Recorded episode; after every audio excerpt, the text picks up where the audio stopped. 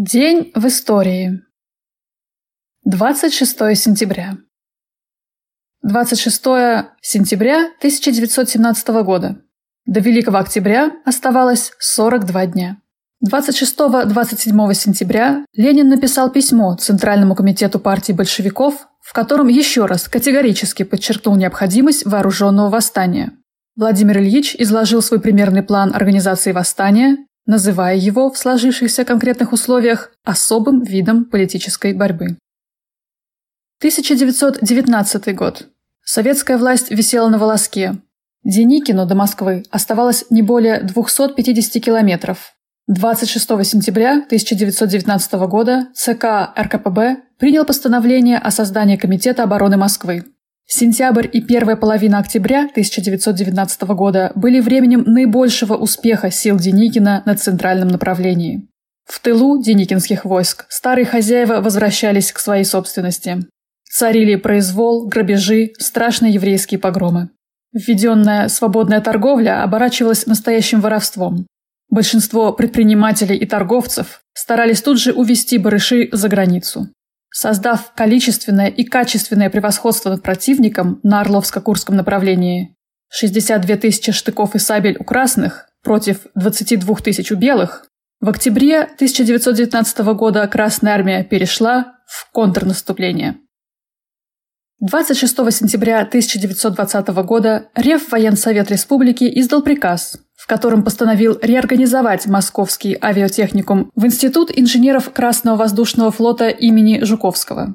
С небольшими изменениями названия Академия осуществляла подготовку и переподготовку командиров и инженеров для военно-воздушных сил Вооруженных сил СССР и Российской Федерации до августа 2011 года. Все российские и советские летчики-космонавты – выпускники этого вуза, которого теперь нет. 26 сентября 1922 года Владимир Ильич Ленин направил Каменеву письмо для членов Политбюро, в котором он обосновал идею создания Союза Советских Социалистических Республик СССР как федеративного государственного образования с единственной правящей большевистской партией. Отстаивая принцип полного равенства объединяющихся советских национальных республик, он писал «Мы признаем себя равноправными с Украинской ССР и другими и вместе и наравне с ними входим в новый союз, новую федерацию, Союз Советских Республик Европы и Азии. 26 сентября 1939 года во Франции запрещена французская коммунистическая партия. Лидеры французской компартии арестованы. День памяти отца танка Т-34.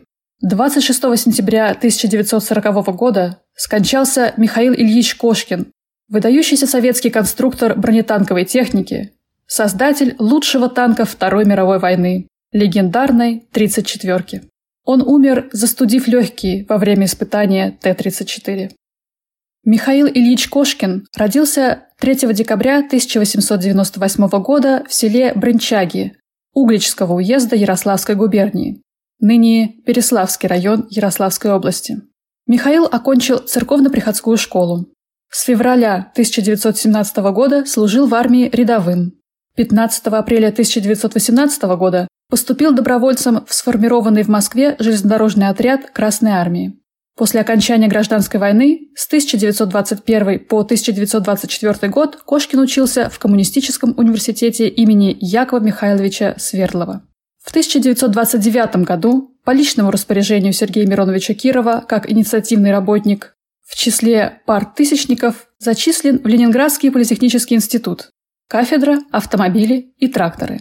После окончания вуза два с половиной года трудился в танковом конструкторском бюро Ленинградского завода имени Кирова. С декабря 1936 года Кошкин возглавляет конструкторское бюро танкового отдела Т-2 Харьковского паровозостроительного завода ХПЗ. Первый проект, созданный под руководством Кошкина, танк БТ-9, был отклонен осенью 1937 года. 13 октября 1937 года автобронетанковое управление рабоче-крестьянской Красной Армии выдало заводу ХПЗ тактико-технические требования на новый танк под индексом БТ-20. 28 апреля 1938 года Кошкин в Москве на совещании Народного комиссариата обороны НКО добивается разрешения изготовить и испытать два новых танка – колесно-гусеничный, как и предполагалось в изначальном задании, и чисто гусеничный. Большую тактическую подвижность в условиях пересеченной местности во время боев Советско-финской войны 1939-1940 годов показал гусеничный танк А-32. В короткие сроки была проведена его доработка. Утолщена до 45 мм броня и установлена 76 миллиметровая пушка. Так появился Т-34. 10 февраля 1940 года два опытных Т-34 были изготовлены и переданы на войсковые испытания, подтвердившие их высокие технические и боевые качества. В начале марта 1940 года Кошкин отправляется с ними из Харькова в Москву своим ходом. Кошкин заболел пневмонией из-за простуды и переутомления. Но Михаил Ильич продолжал активно руководить доработкой танка, пока не произошло обострение заболевания и не пришлось удалить одно легкое. Конструктор скончался 26 сентября 1940 года в санатории под Харьковом. Он похоронен в Харькове на городском кладбище, которое в 1941 году было уничтожено летчиками Люфтваффе целенаправленной бомбардировкой с целью ликвидации могилы конструктора.